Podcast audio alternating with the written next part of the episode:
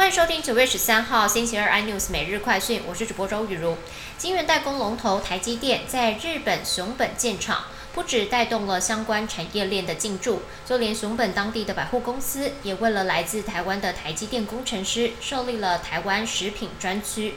让这些工程师可以买到台湾的食物，这些食物包含了台湾的酱油、黑醋等调味料，以及即食的食品，大约二十种的商品，其中也包含了泡面跟王子面。预计未来将有超过六百名的人员，包含了外籍人士以及他们的家属来到日本。台湾驻澳门办事处目前只剩下三名的官员，最后一人的签证将在今年十月三十号到期。中共二十大即将登场，澳门特区的政府可能再逼我方签署一中承诺书，否则不续发签证。在无正式的驻园状况下，国有财产澳门国父纪念馆有可能被中国没收。陆委会已经研议了出售处置，纪念文物可以运回台湾。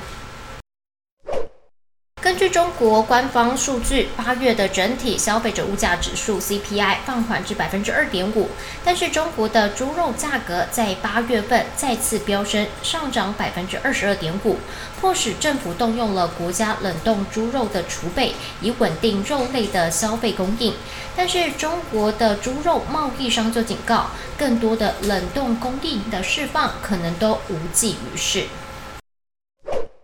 受到了经济情势趋缓影响，华尔街的裁员潮来了。外媒指出，高盛集团将在下周裁员超过百人，为二零二零年疫情爆发以来的首见。市场认为，跟高盛今年第二季度投资银行的业务收入比第一年前下降了百分之四十一有关。同期高盛的利润下降了将近一半。分析师普遍预估，今年高盛的利润将下降超过百分之四十。